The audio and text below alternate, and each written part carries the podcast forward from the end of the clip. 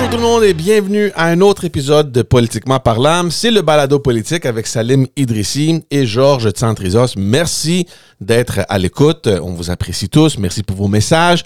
Merci de nous suivre. Pour ceux qui ne l'ont toujours pas fait, allez voir notre chaîne sur YouTube et abonnez-vous. Et vous pouvez aimer et suivre euh, tous les comptes qu'on a sur tous les réseaux sociaux. On est partout, littéralement partout.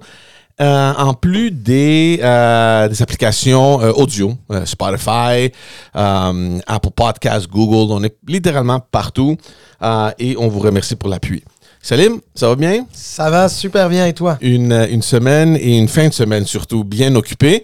Euh, on, justement, c'est la raison qu'on fait un podcast un peu plus en retard. Normalement, on publie les podcasts euh, les samedis matins. Mais vu qu'il y avait pas mal d'actions, on a dit, garde, on va, prendre quelques journées pour voir ce qui se passe, puis on, va, lancer l'épisode un peu plus tard. Donc, euh, c'est ça qu'on fait. Ben oui, exactement. Ben D'ailleurs, on va pouvoir euh, jumeler deux sujets. Euh, le, le premier sur le rapport Cadet-Pratt sur la relance du Parti libéral du Québec, euh, dont on a euh, abondamment parlé sur ce podcast, et qui avait d'ailleurs fait l'objet d'un épisode euh, spécial avec euh, la députée Madouanika Cadet. Euh, et puis, euh, bien sûr, il y a eu le Conseil général euh, dans lequel ce, ce rapport a été présenté aux militants du Parti libéral du Québec. Donc voilà, on va pouvoir débuter avec ça.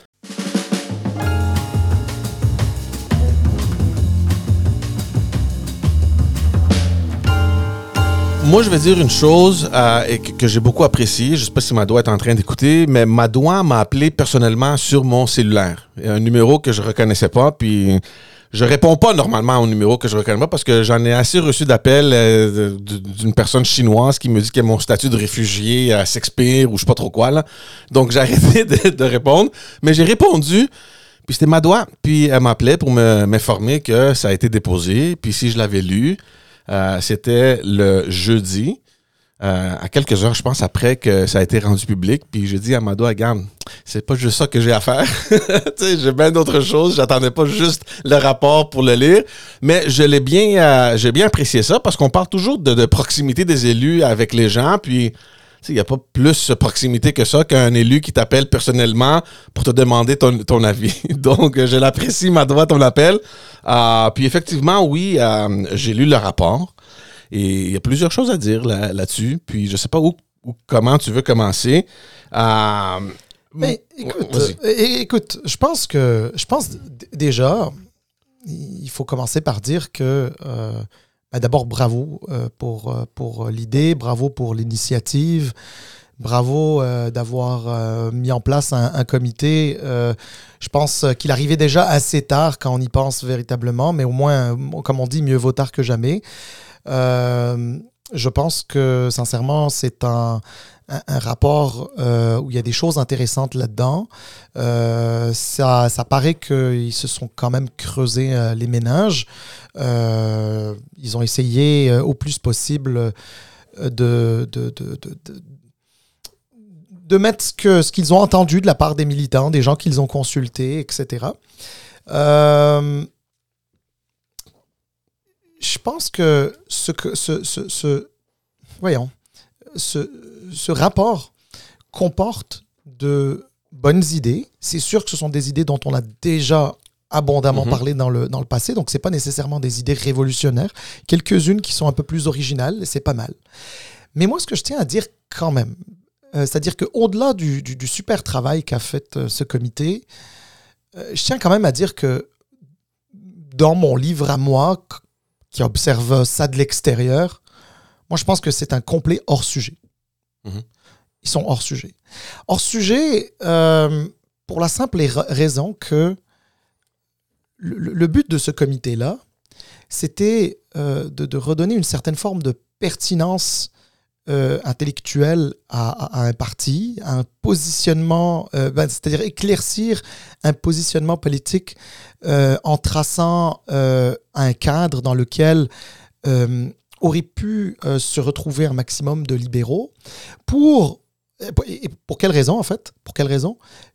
Parce que si tu as envie de briller à l'extérieur auprès de l'électorat, encore faut-il que tu puisses être en mesure de te définir toi-même. Alors si tu veux te définir auprès de l'électorat, il faudrait te définir toi-même. Et, c'est là que je pense que le, rapport a peut-être fait fausse route, euh, dans la mesure où personne, en lisant ce rapport, n'est capable de, répondre à la question initiale qui était posée par ce même comité, c'est qu'est-ce que être libéral en 2023 je ne suis pas sûr que ce rapport donne une réponse. Ce rapport parle de, enfin, euh, suggère des, idées qui sont très bonnes. Moi, j'adore l'idée de, de la Constitution du Québec euh, dans un cadre fédéral. C'est hyper intéressant. La Colombie-Britannique l'a fait il y a 30 mhm. ans déjà. Il n'y a aucune raison que le Québec ne puisse pas la faire. Euh, c'est une très bonne idée. la question de d'imbriquer dans une loi euh, l'interculturalisme. C'était une idée qui était déjà dans les cartons de, Jean-Marc Fournier euh, il, y a il, y a près d'une dizaine d'années. Donc, euh, de, pouvoir matérialiser ça, c'est c'est pas une mauvaise idée. de réformer le Sénat en Chambre des provinces, en passant, ça c'est une idée qui a plus de 30 ans. Euh, mais qui refait surface, mais qui est pertinente et que peut-être, tu sais, on a toujours dit qu'il fallait attendre que le fruit soit mûr avant de recommencer à faire ces discussions, mais peut-être que le fruit est mûr, de commencer à voir euh, comment, les, les, comment les provinces euh, pourraient, comment dire, désigner des, des, des, futurs sénateurs canadiens pour mm. pouvoir repasser sur les lois votées à la Chambre des communes. Tu sais, tout ça, c'est intéressant, là, tu sais, la, la, question sur, sur l'intelligence artificielle, sur, sur l'industriel, tout ça, c'est très bien tout ça c'est très, très, très, très bien. Mais ça ne répond pas à ton besoin de redéfinition. Moi, je vais dire une chose, parce qu'avant de lire, parce que j'étais quand même occupé la semaine passée, donc quand le rapport est tombé, euh, il y avait plein qui étaient sortis dans les médias, radio, télé, etc., euh, qui le critiquaient, ce rapport-là. Donc, moi, je suis rentré à, le soir euh, pour lire ce rapport-là avec une attente quand même faible, parce que j'avais entendu tellement d'affaires négatives euh, dans les médias. Euh, et je t'avoue qu'en lisant les premières 6-7 pages du rapport, je me, je me grattais la tête. C'était quoi encore la mission?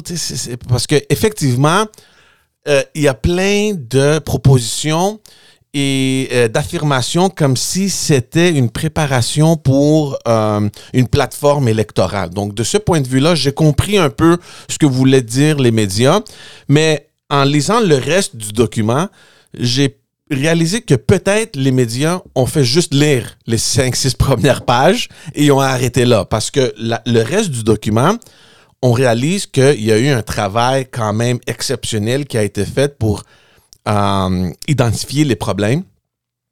Euh, euh, on montre exactement qu'est-ce qui a été fait de mal, et de proposer des solutions pour chacun de ces points-là. Donc, on comprend immédiatement que c'était un travail exceptionnel qui a été fait, puis tu as bien, fait de, féliciter Madouin, puis M. Pratt, puis toute l'équipe, évidemment. Et, ça paraît. Donc, il faut franchement lire le reste du document. Ce que j'ai retenu de ça, c'est que c'est très intellectuel. C'est un document qui a été préparé par des geeks politiques pour que ça soit lu par des geeks politiques comme nous, euh, nous et pour que ça soit compris par des geeks politiques comme nous. Donc là, j'espère que on va élargir un peu tout ce contenu-là pour aller vraiment euh, euh chercher l'électorat moyen, tu comprends? Parce que c'est pas vrai que tu peux prendre ça, puis aller cogner aux portes, puis, t'attendre que les gens vont pouvoir avoir une discussion euh, avec toi sur la réforme du Sénat ou sur la différence entre le, multiculturalisme et l'interculturalisme. Ça, ça marche pas sur le terrain, ça marche pas. Donc, il faut, comme tu as dit, euh, élargir un peu le contenu pour que ça soit accessible et pour que ça puisse être compris par l'électorat. Et je pense que euh, tu sais, contrairement à toi, je pense que c'est un premier bon pas. On, cherche toujours, OK, c'est quoi être libéral? Mais ça, c'est, tu sais, on vient ouvrir la porte, puis à partir de là, on va pouvoir aller vraiment identifier les choses et aller connecter avec le monde. Puis je pense, parce que j'étais au, au Conseil général euh, durant la fin de semaine, j'ai vu l'enthousiasme pour une rare fois depuis euh, la dernière euh, campagne ou, la dernière chefferie. Il y avait des gens qui étaient excités. On, va revenir, on va revenir au, Conseil général, mais, on, va, on va peut-être juste évacuer d'abord la question. mais, mais justement, tout ça pour revenir et pour te dire que ce document-là semble avoir accrocher l'attention des membres et je pense que c'est une bonne chose. J'espère tout simplement que le reste du travail va commencer à se faire maintenant pour aller vraiment identifier les gens sur le terrain parce que c'est beau ce rapport-là, ça, ça touche à des sujets vraiment intéressants, mais si t'es pas impliqué comme nous, si t'es pas intéressé, si t'es pas un geek politique Ouais. comme je dis, tu vas nulle part. Ouais. Ben écoute, d'abord, euh, je veux quand même dire une chose euh, qui est importante, un peu à la. En fait, je comprends, je, co- je comprends exactement ton point, mais je veux quand même donner le, revers de la médaille, un peu la, vision inverse, c'est-à-dire peut-être probablement celle euh, des, gens du comité euh, et, des gens euh, au parti qui ont donné le feu vert à ce comité-là. Euh, à la base, cette réflexion-là, elle n'est pas faite, c'est-à-dire la conclusion de cette, de, cette- de- de- de cette réflexion-là, ce rapport-là, n'est pas nécessairement destinée à la masse. Ça, c'est vrai. Ouais. Donc, euh, oui, je comprends ton point sur le fait que euh, il y a quand même un, un certain niveau intellectuel et qui peut-être pourrait être une certaine barrière à, à aller chercher ou à, ou à intéresser la, grande majorité des gens autour de ce, de, ce rapport. Mais ce rapport-là, à la base, c'était justement, c'était d'être un point de départ d'une discussion plus large.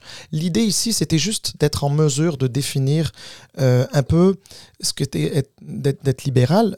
Et pourquoi je reviens toujours à cette question-là? Tu sais, il y a une expression que j'utilise depuis bien longtemps, puis depuis, et particulièrement depuis un an, qui a été euh, d'ailleurs réutilisée par la suite euh, très, très, très sou- souvent. C'est la question de la boussole. Ouais. La, la boussole. L'idée, c'était d'avoir une boussole. Est-ce que ce rapport-là te permet d'avoir une boussole? Non. L'idée, pourquoi d'avoir une boussole? C'est d'avoir un chemin. Ça ne veut pas dire. Ça, ça veut pas dire qu'on on- on a nécessairement le- le- le chemin, mais au moins, enfin, je on n'a pas le, le tracé du chemin, mais au moins, on, on sait où est-ce qu'on s'en va. La Mhm. direction, Ouais. là, c'est- ça qui est important. Donc, l'idée ici, c'était d'être en mesure d'avoir une définition euh, globale dans laquelle tout le monde peut s'entendre euh, à l'intérieur du parti et ensuite donner, un, le- do- donner au- à la commission politique euh, du, du- du- du Parti libéral du Québec le mandat de décliner euh, cette euh, euh, définition, cette redéfinition en propositions concrètes. Et puis là, euh, tu peux parler de toutes les propositions Ouais. intéressantes qu'il y avait dans ce rapport-là. Donc, C'est- très lourd, hein? It's, it's content heavy, comme on dit en, en- en anglais. Il y, a, il, y a, il y a beaucoup de choses là-dedans.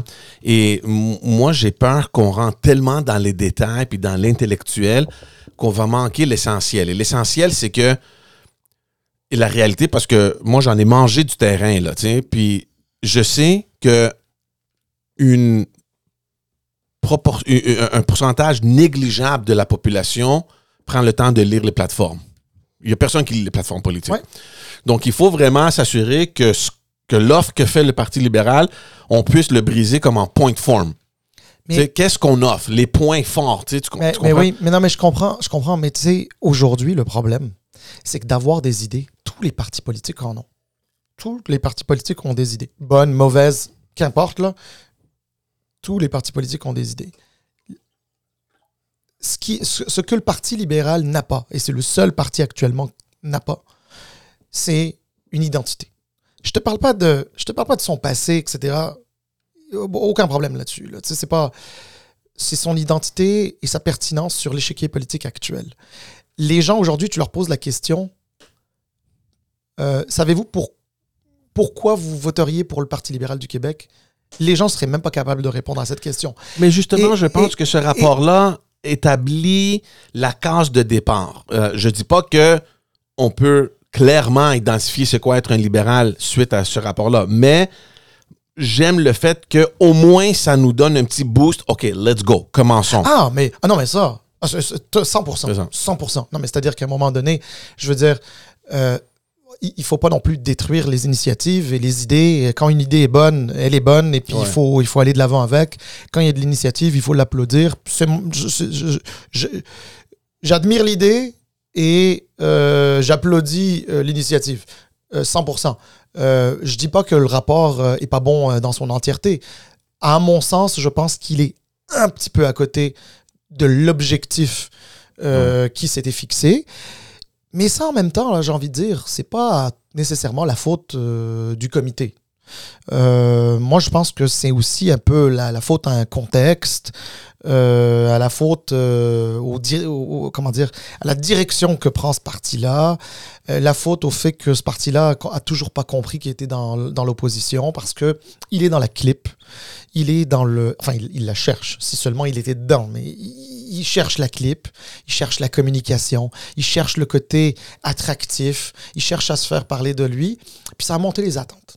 Donc, par exemple, pendant euh, les 6-7 derniers mois, entre le moment de la formation de ce comité-là, ou peut-être 8 mois, je ne sais plus, entre le moment de la, co- la- de la formation de ce comité-là et euh, le rapport, à chaque fois qu'il y avait un enjeu au PLQ, on disait Attendez, il y a un comité, il y a un rapport qui s'en vient. Ouais. Attendez, il y a un rapport qui s'en vient. Mais oui, mais monte les attentes, monte les attentes, monte les attentes. Puis là, le rapport, il sort. Puis les gens sont comme, ah, OK, bon, ben, c'est, pas trop ça à quoi on s'attendait. Ouais. Euh, encore une fois, ça veut pas dire qu'il n'y a pas de bonnes idées là-dedans. En passant, là, toutes les idées qu'il y a là-dedans, moi, personnellement, là, alors que je suis un libéral au sens philosophique du terme, Mhm. je ne sais pas si au sens pratique, euh, c'est-à-dire au sens PLQ du terme, je le sois nécessairement en ce moment, mais au sens philosophique du terme, je me considère un libéral. Euh, je suis pas certain.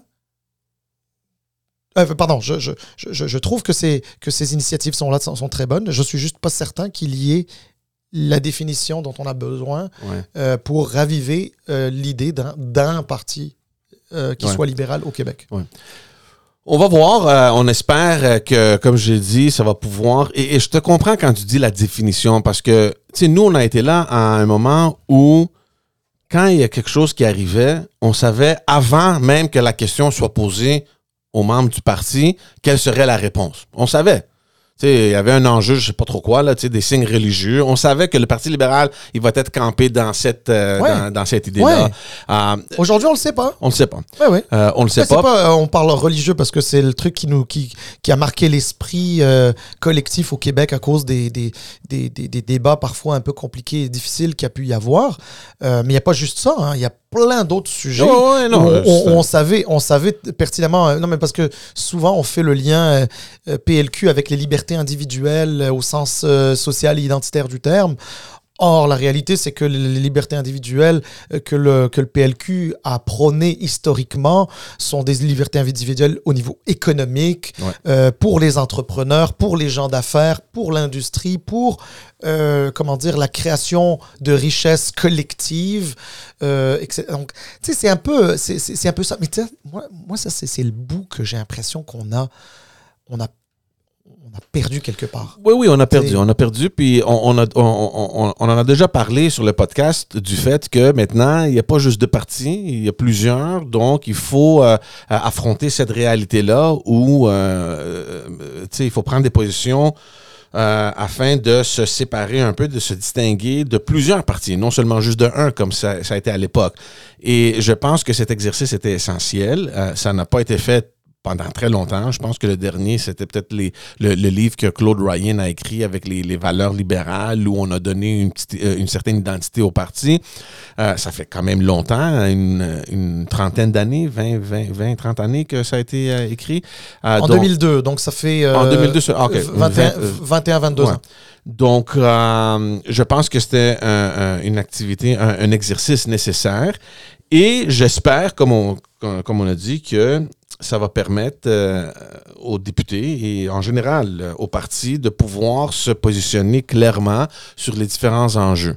Euh, moi, la crainte que j'ai, c'est que, bon, on a fait le, document, merci beaucoup, back to business, tu comprends? J'espère que ça va réellement devenir un document de travail pour euh, euh, mener à, à une plateforme politique qui va aller rejoindre euh, l'électorat. Parce que dans le fond, c'est ça, le- c'est ça le, le défi. Ouais, ben, en tout cas, chose certaine, c'est que euh, ce- le comité n'a pas chômé, a travaillé. Bon, peut-être pas les 14. Euh, de- non, Ben, mais on sait pas. on sait Bah, pas. euh, moi, c'est ce qu'on me dit en tout cas. Euh, je veux dire, euh, pas- pas les- sur les 14, il y en a quelques-uns qui ont chômé, mais je veux dire, mais, mais, mais, mais ceux qui ont travaillé ont travaillé fort. Ouais.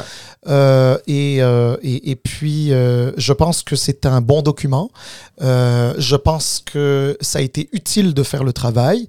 Je pense que ce qu'il y a dedans est assurément des choses intéressantes, à, des choses intéressantes à, exploiter. comme tu le disais, c'était aussi, oui, effectivement, le point de départ de quelque chose, une bougie d'allumage. mon seul regret, puis je me répète, c'est juste que euh, j'aurais voulu qu'on éclaircisse un petit peu davantage ce que c'est, parce qu'aujourd'hui, euh, comme hier d'ailleurs, comme demain, euh, on a un caucus libéral qui va se retrouver par moment euh, devant euh, la nécessité de prendre une position sur un sujet donné. Et là, ils ne seront pas capables de la prendre. Ouais. Ils ne seront pas capables de la prendre parce que parce que ils vont être ils vont être euh, comment dire euh, face au dilemme entre euh, prendre la, la, la position euh, consensuelle versus prendre la, la, décision qui est euh, populaire versus prendre la décision qui est véritablement libérale, etc. C'est ça, le- c'est ça le problème. Ouais. Puis, don't get me wrong, être libéral, c'est pas une, une, une idéologie au sens.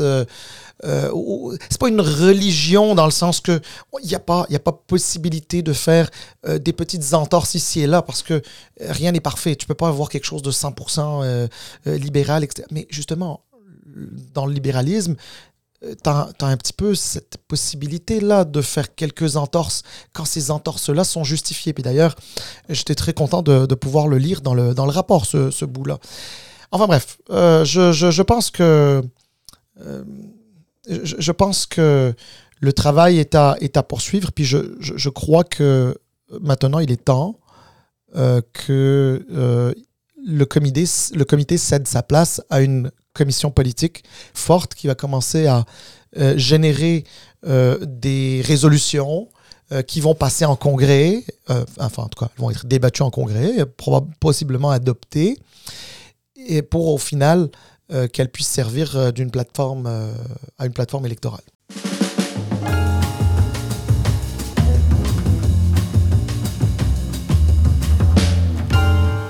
Passons au conseil général qui a eu lieu. Donc, évidemment, le timing était parfait euh, avec le, le dépôt du rapport et tout de suite après le conseil général où on a vu un peu euh, euh, l'enthousiasme des, des, des membres. Euh, J'étais Tu, là. tu as observé, ouais. J'étais là, euh, comme membre, mais comme observateur aussi, parce qu'on veut le contenu, tu sais, pour le podcast. Puis, pour une rare fois, euh, comme je disais, depuis euh, peut-être la dernière campagne, euh, j'ai vu les gens un peu excités, un peu euh, euh, enthousiastes. Les gens voient peut-être un chemin. Puis c'est une bonne nouvelle. C'est ce que j'ai aperçu. Euh, on, on- t'étais peut-être pas là, mais j'en ai vu d'autres de- depuis la dernière élection où les gens étaient vraiment, ils avaient l'air vraiment misérables. C'était comme, ah, qu'est-ce qu'on fait? C'était la fin. J'ai vu, on va pas comparer ça à l'époque, là, parce qu'on est loin de ça, mais quand même, il y avait environ 400 personnes qui étaient là. C'était un bon succès pour le Parti libéral du Québec. Il y avait aussi un malaise euh, au Conseil général, puis tous les médias en ont parlé. Puis c'est la question de Fred Beauchemin. C'est sûr qu'avant qu'on aille à Fred Beauchemin, le, le Conseil général, évidemment, c'était aussi le début. euh, euh, pour On la- annonçait les règles. euh, ouais, pour la course à, euh, à la chefferie du parti. Donc, tout le monde, évidemment, attendait euh, avec impatience ce moment-là. Euh, Il y, a des diffé- des- il y a des personnes qui sont campées d'un bord et de l'autre, plus tôt, plus tard, whatever, on va, on va en parler. Mais en plus de tout ce que je viens de dire, là, de tout cet enthousiasme, puis l'excitement des gens, il y avait un malaise qui était aussi très palpable. C'est ça le mot? OK, palpable. Euh, Fred Beauchemin, puis on a discuté la- au dernier épisode, il a été euh, euh, Suspendu. suspendu du caucus euh, suite à une enquête de d'harcèlement euh, psychologique. Évidemment, on ne sait pas qu'est-ce qui arrive, puis on va pas commenter là-dessus. Évidemment, on va laisser le processus avoir lieu, puis on va voir qu'est-ce qui arrivera à la fin. Mais Fred Beauchemin, il a décidé, comme membre libéral, qu'il avait le droit d'être là, puis il s'est pointé. Puis moi, j'ai aucun problème avec ça. Ah, surtout quand tu penses que tu n'as rien fait de mal, pourquoi te cacher? Tu comprends? Donc, Ouais, Il y a euh, personne. y a- il y a- ben, Est-ce qu'il a été condamné à quelque chose? bon, exactement, Non. exactement. Donc, il y a la présomption d'innocence, puis le temps que l'enquête soit faite, tu sais, pourquoi aller te cacher là, tu sais, pour donner des arguments aux gens? Le gars, il était là avec son équipe, puis bravo pour lui. Sauf que tu es aussi un député.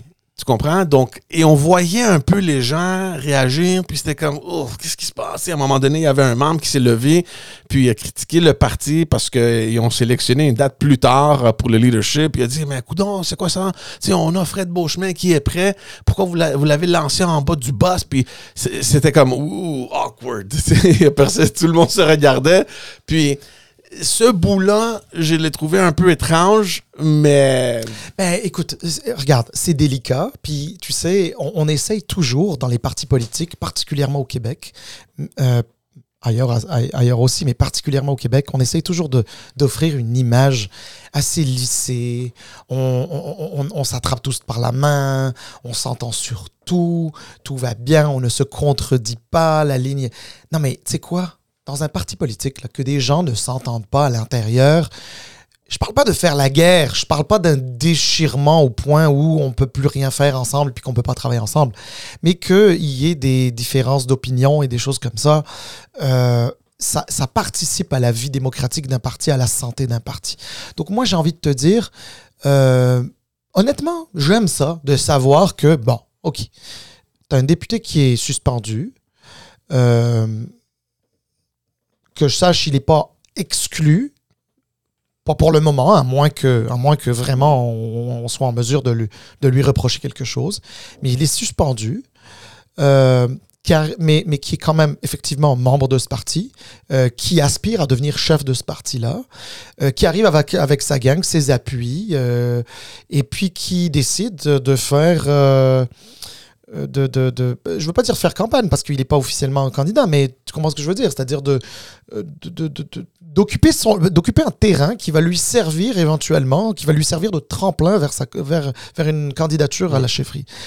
Euh, que d'autres euh, soient pas d'accord, j'ai pas entendu que des gens étaient pas contents qu'il soit là ou il y avait un malaise, mais je pense, j'ai pas, je, je, je, je pense non, pas. non, je pense pas qu'il y avait des gens qui aient dit qu'est-ce qu'il fait là, lui? Non, c'est- Non, ça, j'ai pas vu ça du Bon. tout, mais euh, il y avait un sentiment dans l'air, c'était comme Ouais, c'est- non, non, il y a un malaise, puis je, je- regarde, je le comprends. Mais là, Ouais. si, si un parti politique n'est pas capable de vivre avec un malaise, n'est pas capable de, de, de vivre avec, euh, avec euh, des, des médias qui les regardent, euh, des commentateurs qui parlent, des journalistes qui rapportent les, les- les nouvelles, je veux dire, non, regarde, c'est c'est- dans la vie d'un parti politique, c'est tout à fait normal. Écoute, tant mieux, tant mieux. Moi, la seule chose que je dis, c'est que, attention, hein, parce que pour Fred Beauchemin, d'être à l'extérieur du, caucus, il faudrait faire attention à ça, parce que ça veut dire, qu'il va gagner, il va récupérer beaucoup de temps pour faire campagne ou à la chefferie.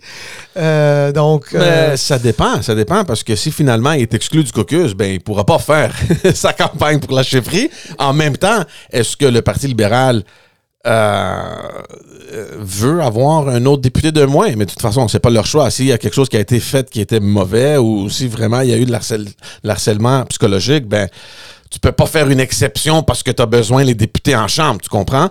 Euh, Donc, c'est une situation un peu délicate pour tout le monde. Mais tu sais, depuis, t'imagines que depuis une année, depuis une année, euh, Québec solidaire a gagné un député, le Parti québécois a gagné un député, et le, par- et le Parti libéral a perdu trois députés.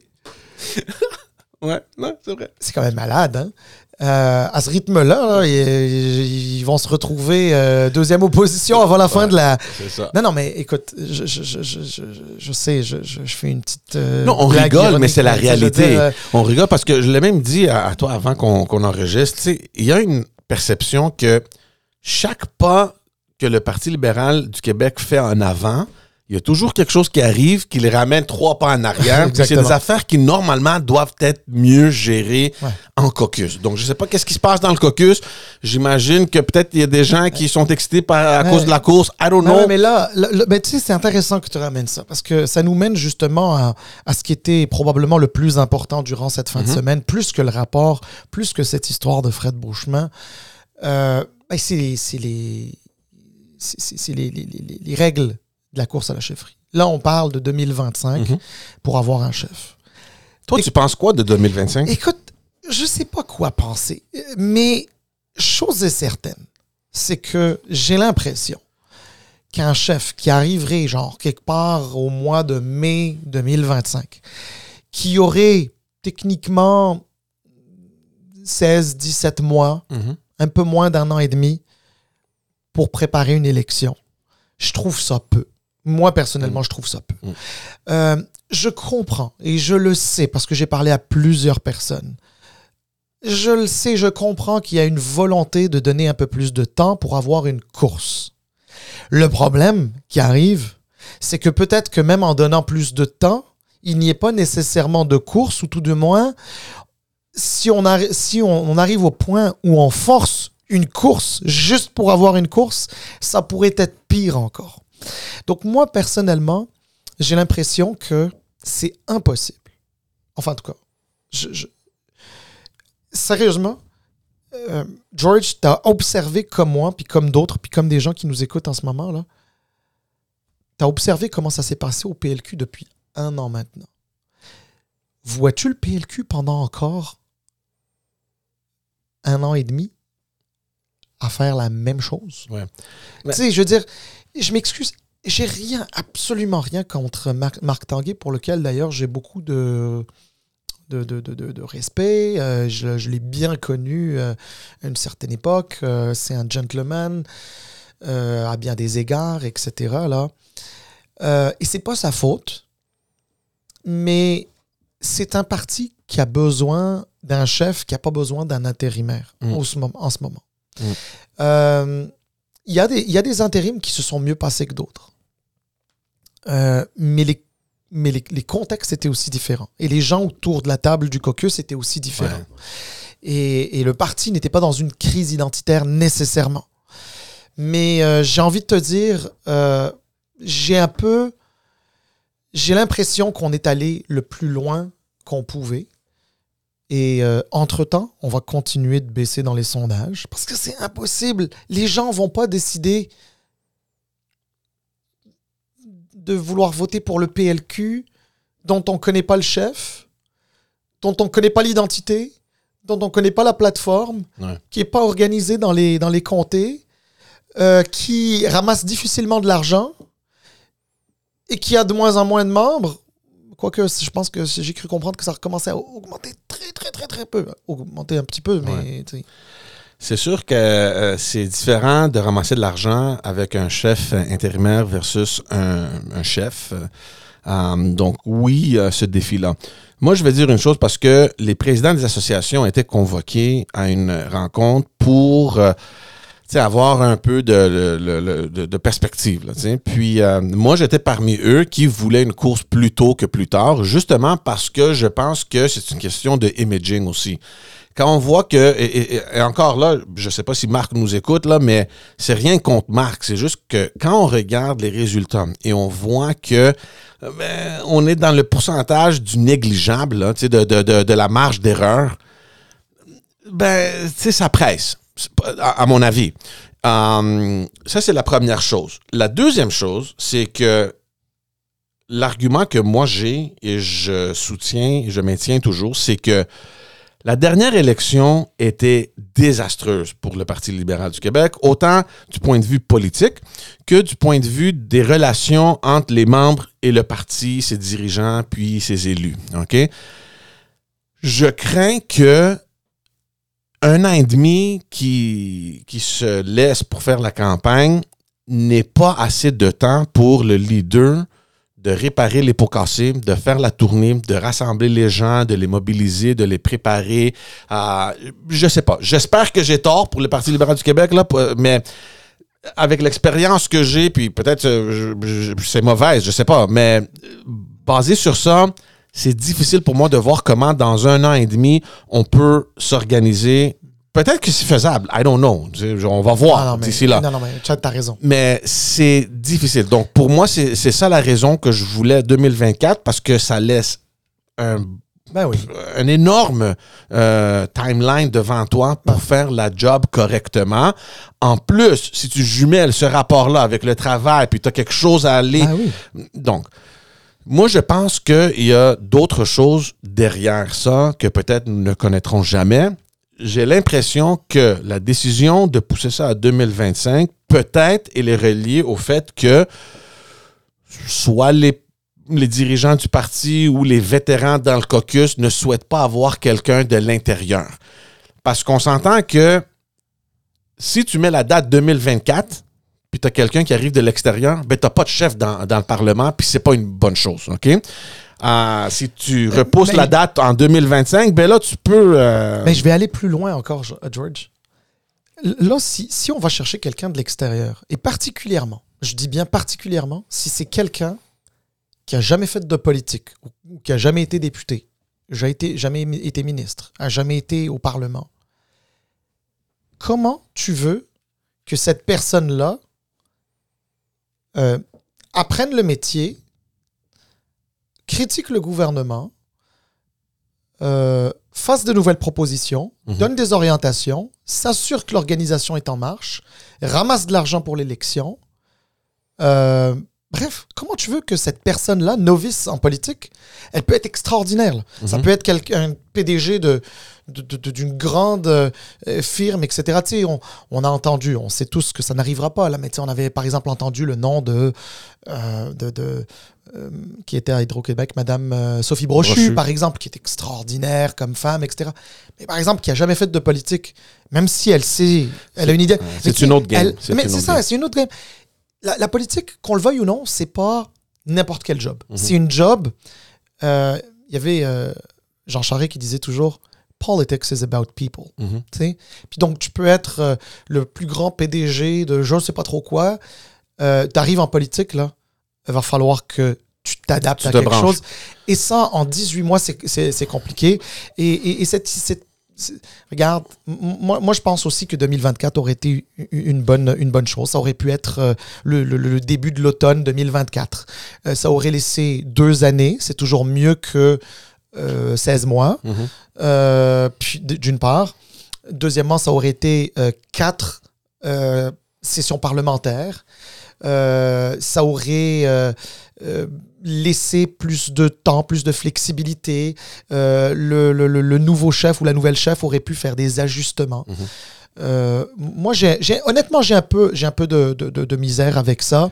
Look, moi, Et- moi, je te parle de l'autre côté de la médaille. ok? Je- J'essaie de trouver ou de comprendre un peu les arguments de chaque bord. ok? Puis, moi, je me base sur ce que je t'ai dit, sur mon expérience. Mais l'autre côté, et c'est pour ça que je pense que c'est des arguments qui peuvent seulement être faits par des personnes les, qui, qui sont dans, en- dans la direction ou qui sont bien placées dans le parti.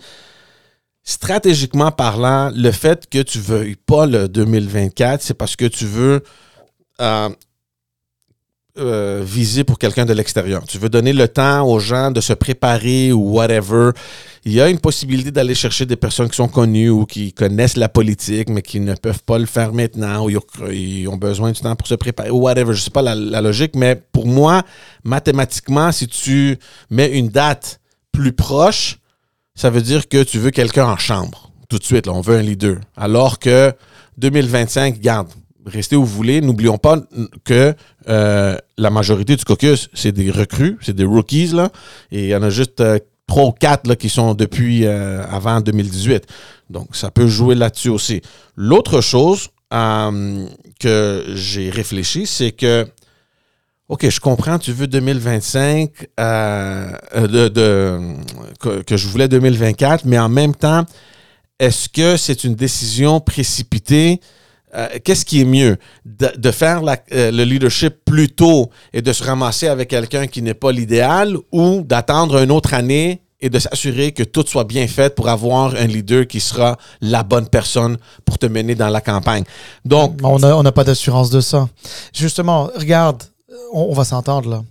Si euh, on avait l'assurance que c'est euh, le Messie qui allait devenir chef du Parti libéral du Québec en 2025, ben, le- comment dire, j'ai envie de te dire, ça aurait pu être, comment dire, la bonne décision. Sauf qu'on ne le sait pas.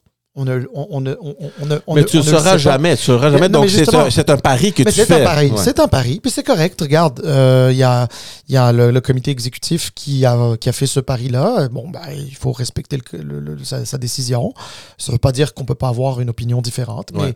il faut respecter ça. Puis, euh, on, verra, on, verra, bien, mais Look, moi, moi la, seule, la, la seule inquiétude, et je te l'ai dit, puis je l'ai répété, et je vais le répéter, c'est que on comprend, nous, de notre côté, un peu plus comment ça marche, euh, les choses, comment elles sont sur le terrain, la réalité, les choses pragmatiques, là, tu comprends? C'est pas beau. C'est pas beau pour le Parti libéral du Québec sur le terrain. Les associations sont mortes. L'argent ne rentre pas. Il y a une misère une difficulté à aller chercher des membres, à même des délégations à être présentes à, à ces congrès-là. Puis tu t'es ramassé avec beaucoup plus de comtés orphelins. Et c'est difficile. Quand il n'y a pas de député pour te représenter, ça va très rapidement. Là, les, les membres, ils se déconnectent très, très, très rapidement. Et c'est la, réalité maintenant que le parti est en train de vivre depuis 2018. Euh, donc, moi, je pense qu'il faut mettre vraiment des gens sur le terrain le plus rapidement possible. Euh, et on a vu un peu la machine libérale est devenue quoi? Pas convaincu qu'on a, a des, des, des, des gens euh, à mettre sur le terrain pour aller faire euh, tout ce travail-là. Donc, ça va venir lentement. Euh, puis, euh, je sais pas. J'espère que pour eux, ça va, bien euh, fonctionner et ce pari-là va leur donner gain de cause. Oui. Mais alors, il va falloir que d'ici 2025, le caucus du Parti libéral du Québec euh, se, Se comporte. se- se- oui, non, mais effectivement, se comporte euh, bien à l'interne. Je pense qu'il faudrait euh, apaiser quelques tensions, quelques rivalités, quelques ambitions. Il va falloir que tout le monde mette un peu. tout le monde se tempère et tempère ses positions. Puis surtout, il ne faut pas oublier que c'est une équipe. Être en politique, c'est Ouais. travailler en équipe. Et, et- et ça, je pense que parfois. On a de la misère à le voir. On a de la misère ça, on, on- on- on l'oublie, puis oublie pas. hein. Euh, tu sais, les politiciens, souvent, euh, ont tendance un peu à, à sous-estimer euh, la population. Ouais. Mais la population n'a pas besoin d'être euh, spécialiste de la politique ou des grands, une grande analyste. La population, elle fait juste ressentir. Exact. Et le ressenti actuel de la population, c'est que les libéraux, c'est pas qu'ils sont pas bons, c'est pas qu'ils sont pas qu'ils ont pas de bonnes idées, c'est pas qu'ils ont pas de bonnes valeurs, mais c'est que ils, ils sont ils sont pas clairs, ils sont ils, ils sont pas Mais ils n'ont pas l'affaire. non, Ils l'ont pas l'affaire. non, mais c'est ça. Tu sais, je veux dire, ils, ils, sont, ils sont pas, ils sont, ils sont pas clairs, ils sont, ils sont pas organisés, euh, ils sont désordonnés, Ouais. euh, ils sont brouillons. Ouais. Euh, fait que Mais tu au moins, comprends. au moins, c'est la perception que. que non, mais c'est ça, mais c'est parce qu'ils ont essayé de, de, de, de- dire du gouvernement qui était brouillon. Mais c'est parce que si tu veux être crédible en disant que le gouvernement est brouillon, Il faut il faut pas, le contraire. il faut- non, mais il faut que tu, il faut pas que tu le sois toi-même. Exact.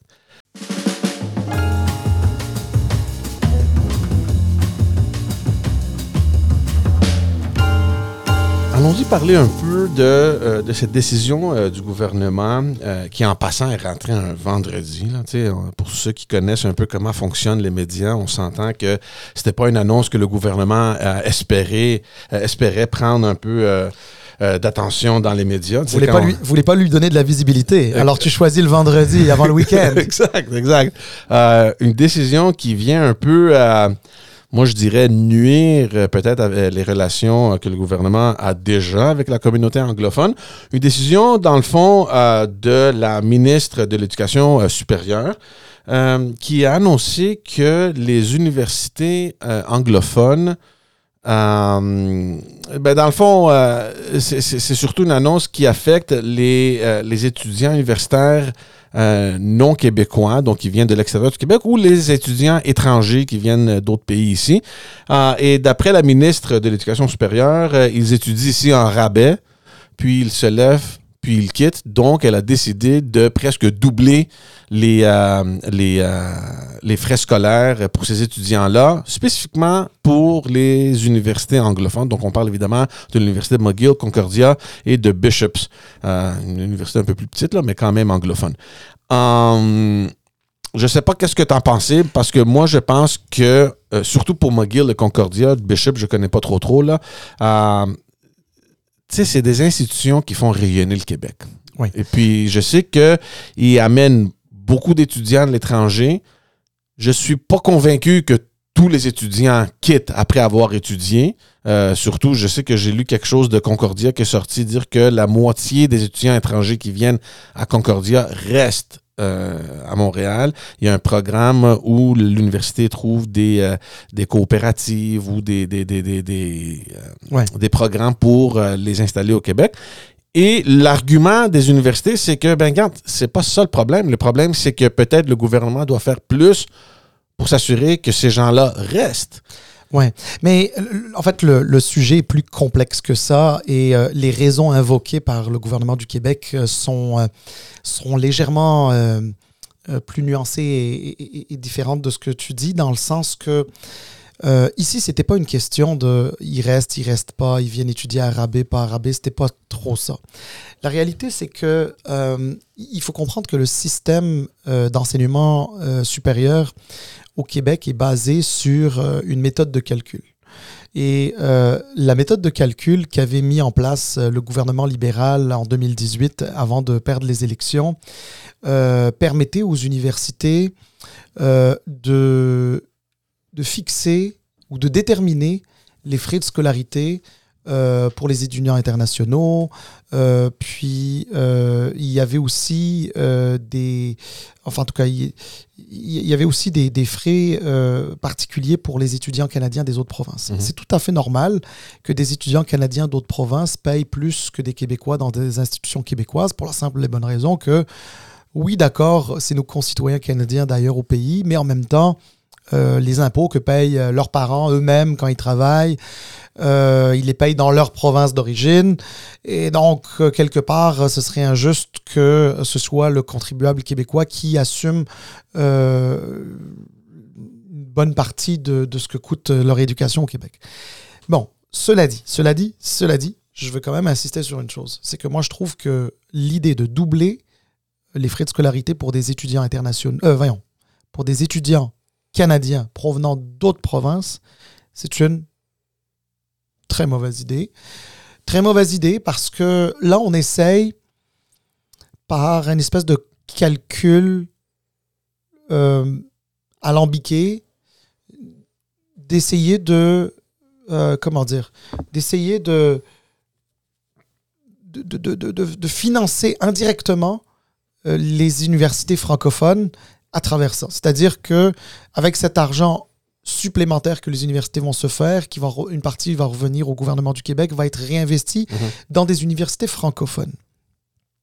C'est une manière, selon euh, le gouvernement, de euh, rééquilibrer les choses parce que ce qu'il faut savoir, c'est que l'attraction pour les études, pour les, les universités anglophones, euh, particulièrement de des gens qui viennent de l'extérieur du, du- du Québec, euh, des Canadiens qui viennent de l'extérieur du Québec, comme pour les internationaux d'ailleurs, souvent euh, l'attractivité des universités anglophones est beaucoup plus importante. Bon, pour une question évidente là, de langue, qu'est-ce Mhm. que tu veux, c'est comme ça. Et on essaye de retrouver un équilibre, un certain équilibre là-dedans. J'ai beaucoup de misère avec cette façon-là. C'est parce que on- pour essayer de mieux financer les universités francophones, on, on est en train de euh, comment dire nuire aux universités anglophones. Mm. Et c'est très dommage. D'abord, un, parce que les universités anglophones, quand bien même elles soient anglophones, elles sont très légitimes ici au Québec. Mhm. Là, il n'y a pas quelqu'un qui va venir me dire que des universités angl- anglophones, historiquement, n'ont pas de légitimité au Québec. Ouais. Euh, je m'excuse, mais l'université McGill, par exemple, pour citer juste elle, elle a plus de 200 ans. Mhm. Donc, euh, c'est une université québécoise, même si elle est d'expression anglaise. Ouais. Euh, c'est une université qui apporte énormément au Québec, forme des Québécois extraordinaires. Oui, forment d'autres, c'est-à-dire des gens, des internationaux, et forment aussi des Canadiens qui viennent d'autres provinces. Mais savez-vous quoi? Euh, ça sert aussi au rayonnement du Québec. Mhm. Ça sert au rayonnement du Québec.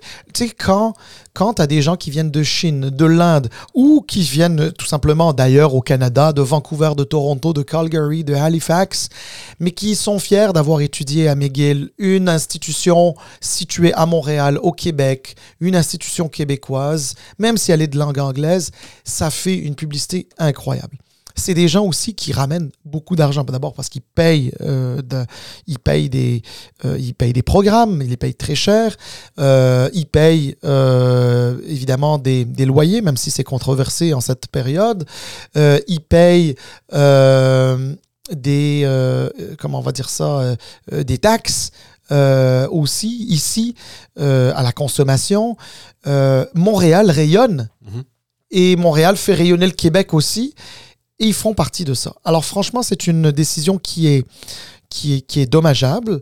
Je, je, pense, euh, bien honnêtement, bien humblement, même si j'ai pas fait l'ex- l'ex- l'exercice moi-même, mais en même temps, c'est pas à moi de le faire, que euh, il y avait d'autres façons de réduire l'écart de financement entre les universités anglophones et francophones euh, que de- d'essayer de, nuire aux anglophones. Et, et pourquoi je dis ça, puis je te redonne la parole, George? Parce que la différence de financement, c'est pas que Québec finance plus les anglophones que les, ang- que, que les francophones. C'est pas ça, c'est pas ça du tout. C'est que la formule de financement qui est en place, ben, comme elle permet aux universités anglophones de, ben, en fait, aux universités de déterminer leur, leur, leur, leur, leur frais de scolarité pour des étrangers notamment, eh ben, ils les, les- les universités anglophones sont tellement en demande, parce que c'est pas juste des francophones qui les demandent, c'est des gens de partout dans le monde, Ouais. il suffit juste pour eux de parler anglais, euh, que qu'importe le, le, le, le, le prix qu'ils fixent, il y a de la demande, Ouais. et cet argent-là, les universités se mettaient dans les poches. Sauf que les universités francophones, qui sont pas moins bonnes, pas moins, euh, euh, pas, pas moins, euh, comment dire, pertinentes, pas moins, et qu'elles sont tout aussi bonnes, tout aussi légitimes. Enfin bref, elles sont extraordinaires. C'est l'Université de Montréal, HEC, enfin, bref, tout ça, Polytechnique. Polytechnique, c'est extraordinaire. Mhm. Comme, euh, tu sais, c'est c'est francophone. La- la- le seul problème, c'est que ils peuvent pas fixer les mêmes euh, euh, frais de scolarité parce qu'ils risqueraient d'avoir moins. Euh, C'est-à-dire qu'ils se mettraient... Parce que le bassin de francophones est plus petit que le bassin anglophone, ou tout du moins le bassin mondial qui utilise l'anglais pour Ouais. étudier. Et, c'est là, et c'est c'est là qui est, que, que c'est problématique. Moi, quand, j'ai entendu ça, initialement, je me suis posé la question, mais c'est quoi les options que tu laisses? Parce que quand tu dis à, un- à- à un élève, à un étudiant, soit euh, ailleurs du Canada ou à l'international, que bon, mais tu veux étudier à Montréal, euh, voici mon cher tes options. Soit tu vas dans une université anglophone puis tu payes double le prix, ou soit tu étudies en français. C'est sûr là, que s'il ne veut pas payer l'argent, il connaît pas le français, donc c'est sûr qu'il va pas aller à l'université francophone. Il va juste se tourner de, il va juste se tourner puis partir puis aller ailleurs. Ça c'est une clientèle qu'on va perdre au Québec, à Montréal euh, surtout. Ah, et Eh, Mais il faut parler de Bishop. Il faut parler de Bishop parce que Bishop, c'est la seule université anglophone euh, en région, Mhm, euh, située à Lennoxville, à quelques minutes seulement de Sherbrooke. mhm. Euh, dans les cantons de l'Est, dans laquelle euh, historiquement euh, existent des, des, des minorités anglophones très bien établies, québécoises comme jamais. Mais je pense Et- que Bishop, à moins que je me trompe, je suis désolé pour t'interrompre, mais ils ont des attentes avec les universités de, avec l'université de Sherbrooke. Euh, ils travaillent ensemble ces ils ont- universités-là. Mais en fait, euh, Bishop travaille avec des universités d'ailleurs partout en Amérique du Nord, même des petites universités américaines. Euh, et et d'ailleurs, euh, il y a très souvent des Américains qui viennent étudier à l'université Bishop. Mm.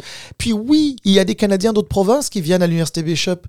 Euh, puis c'est très important pour l'univers- l'université Bishop. Puis cette façon de faire qui va avoir des répercussions sur le financement de l'université Bishop, ben, pourrait.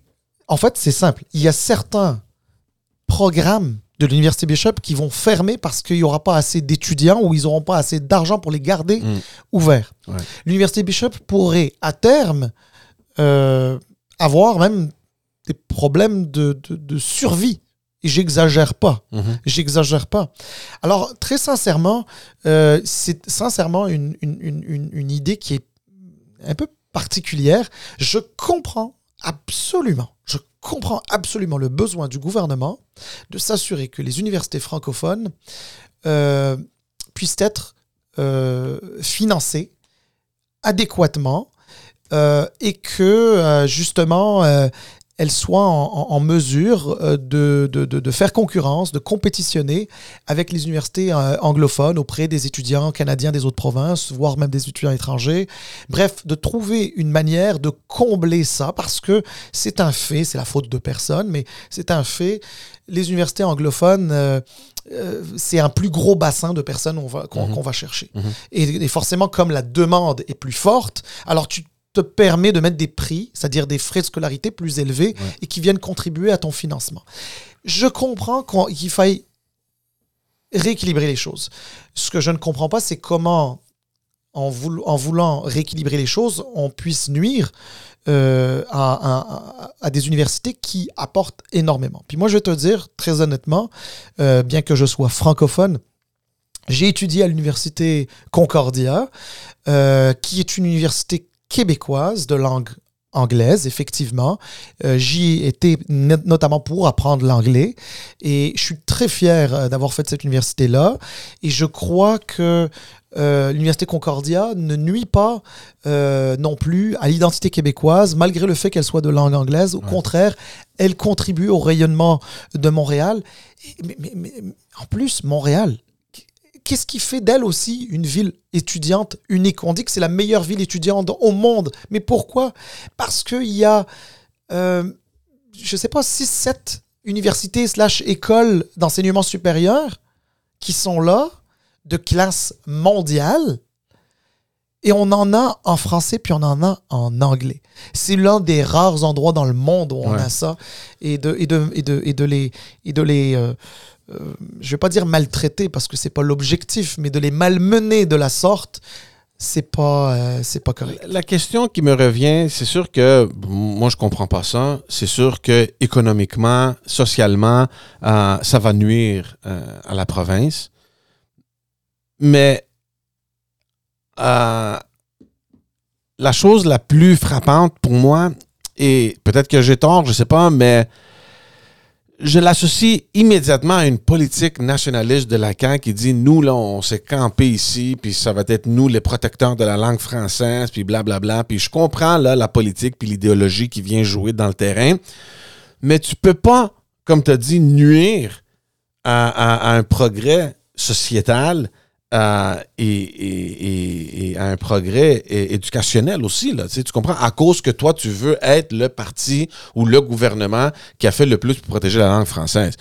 Euh, tu peux pas mélanger les deux. Honnêtement, sincèrement, je vais être honnête avec toi. Je crois que euh, le rééquilibre entre université francophone et université anglophone euh, est nécessaire et je pense que n'importe quel parti politique euh, s'y serait euh, attaqué. Sauf que encore une fois, s'attaquer à ce déséquilibre-là, c'est pas en, en- en- nuisant à quelqu'un, mais c'est plutôt en euh, essayant de régler le problème. Donc, tu n'essayes pas de régler le problème en en créant un autre. C'est ça Mm. que j'essaye de dire. Exact. Maintenant, là où je te rejoins un petit peu, c'est que oui, le constat initial, c'est celui de rééquilibrer les choses entre université francophone et université anglophone. Mais c'est sûr que oui, ça a été enrobé d'une sauce nationaliste Mm. euh, en lien avec le français, qui, à mon avis, n'a- n'avait pas sa place. Ouais. Parce que c'est pas vrai que le fait de recevoir des étudiants canadiens d'une autre province euh, qui étudient en anglais et qui d'ailleurs, pour certains, retournent effectivement euh, dans, leur, dans, leur, dans leur province d'origine, euh, c'est pas une question. On n'est pas en train de nuire aux Français comme ça. Mm. Et, euh, et, et puis, euh, le français, il faut le promouvoir. Le français, il faut, il faut faire en sorte que ça attire. Sauf que ce genre de décision, ça donne l'impression que les francophones et ceux qui veulent défendre le français euh, sont comme recroquevillés sur eux-mêmes, ils sont fermés. Et, ça envoie un mauvais signal. La réalité, c'est que il y a, il y a des manières aussi d'attirer des Canadiens d'autres provinces pour venir étudier en français. Il y en a. D'abord, il y a des francophones hors, Can- hors Québec Hors Québec, ouais. qui pourraient être intéressés par venir euh, étudier dans, dans des universités francophones. C'est déjà le cas, mais ça pourrait être encore plus le cas. Euh, puis, euh, écoute, il y a des étudiants inter- internationaux qui apprennent le français pour étudier en français. Il y a des étudiants internationaux qui apprennent l'anglais pour étudier en anglais. Ben, Est-ce qu'on pourrait avoir des étudiants canadiens anglophones qui apprennent le français pour étudier en français? C'est possible. Est-ce qu'on est qu'on a est-ce qu'on s'est jamais penché sur la question euh, au Québec? Non, parce que on fait euh, euh, bon, à mon avis, je pense que on s'isole un peu. On est on, on, on- on essaye jamais de d'améliorer les ponts avec le reste du Canada. Puis je trouve ça un peu euh, dommage. Mais, mais là, c'est quoi l'option maintenant pour ces universités-là? Qu'est-ce qu'ils vont faire? Parce que ça, ça commence déjà euh, en 2024, l'année prochaine. Oui, c'est ce que j'ai cru comprendre. Qu'est-ce qu'elles vont faire? Ben, D'abord, un, la réalité, c'est qu'elles ne pourront pas faire grand-chose pour la simple et bonne raison que euh, une décision gouvernementale, ça va être une décision gouvernementale, ça va être un, diktat, ça va, leur être dicté, ça va leur, être imposé. Euh, ça va faire mal, tant à McGill qu'à Concordia, et ça va faire encore plus mal à, Bishop. Euh, McGill est quand même bien organisé comme université, capable d'aller se faire financer euh, par des dons euh, qui viennent d'ailleurs de partout dans le monde. D'ailleurs, je rappelle que ces étudiants internationaux puis ces étudiants canadiens hors Québec qui retournent chez eux envoient de l'argent à McGill, qui est une, une université anglophone, euh, pardon, hein, québécoise, d'expression anglaise, effectivement, anglophone. Donc, c'est de l'argent qui se retrouve au Québec pour des projets énormissimes ici au Québec, avec des projets d'infrastructure énormes comme celui du Royal Victoria, Mhm. de l'ancien hôpital Royal Victoria, et comme d'autres euh, projets d'infrastructure qui permettent à McGill de demeurer euh, euh, parmi les meilleures universités, pas juste en Amérique du Nord, mais dans le monde. Mhm. Et, et- et donc, euh, je je, je, je sais pas ce qu'elles vont ce ce qu'ils ce qu'ils vont faire. C'est sûr que j'ai moins peur pour McGill et, et Concordia euh, que pour Bishop, mais McGill et Concordia vont aussi avoir un, un- un gros enjeu. Ça sera intéressant de voir comment ça va se développer, surtout dans l'Assemblée nationale du Québec, avec les oppositions et les idéologies des autres partis. On va mettre fin à l'épisode. Euh, chers amis, merci beaucoup euh, de nous suivre, de nous avoir écoutés. Merci pour vos messages. Continuez, on les lit, puis on vous remercie pour ça. Euh, une petite faveur, allez vous abonner sur notre chaîne YouTube et sur toutes les autres plateformes de, de, de- de Et- réseaux sociaux. Et n'hésitez pas à partager aussi sur vos réseaux sociaux euh, les, euh, les, les- les épisodes. Euh, nous savons que vous êtes nombreux à nous écouter et d'ailleurs on l'apprécie et, et- à mon tour aussi de vous remercier de ça. Euh, et, mais, mais je pense que vous pourriez également, lorsque vous aimez et vous souhaitez nous soutenir et, et- et nous aider, c'est aussi euh, de partager ces, ces épisodes-là sur vos réseaux sociaux, sur Twitter, sur Facebook, sur, euh, sur Instagram et, et sur toutes les plateformes possibles. Merci beaucoup tout le monde et on se voit euh, dans le prochain épisode. Bye. Ciao. Bye bye.